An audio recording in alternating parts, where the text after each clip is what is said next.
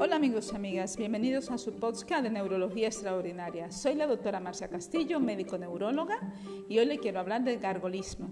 Sí, gargolismo, de gárgola esos elementos fantásticos que se encontraban en las catedrales y en las eh, arquitecturas góticas para espantar a las personas para que no subieran a los techos y para drenar las tuberías, y que no eran más que la representación de quimeras y de hidras y otros elementos fantásticos de la mitología griega.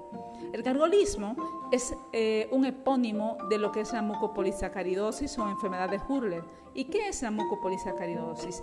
Es una o sea, una afectación por lisosomas de un depósito atípico de mucopolisacáridos a nivel cardíaco, a nivel pulmonar, en todos los tejidos, incluyendo el sistema nervioso central.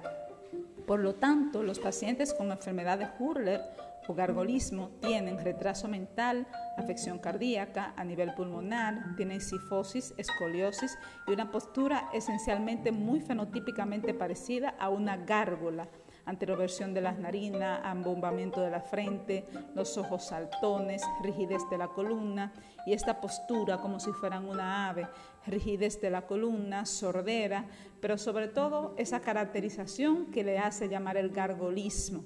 Aunque hoy por hoy la medicina haya avanzado lo suficiente, pertenece a una condición que es idiopática, una mutación de un gen, pero no tenemos un tratamiento específico, así que la expectativa de vida es muy pobre y el pronóstico, el pronóstico de vida es ominoso.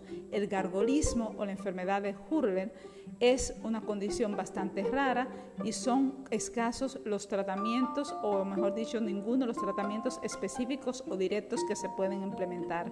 Soy la doctora Marcia Castillo y hoy les hablé del gargolismo o enfermedad de Hurler. Hasta un próximo encuentro de su podcast de neurología extraordinaria.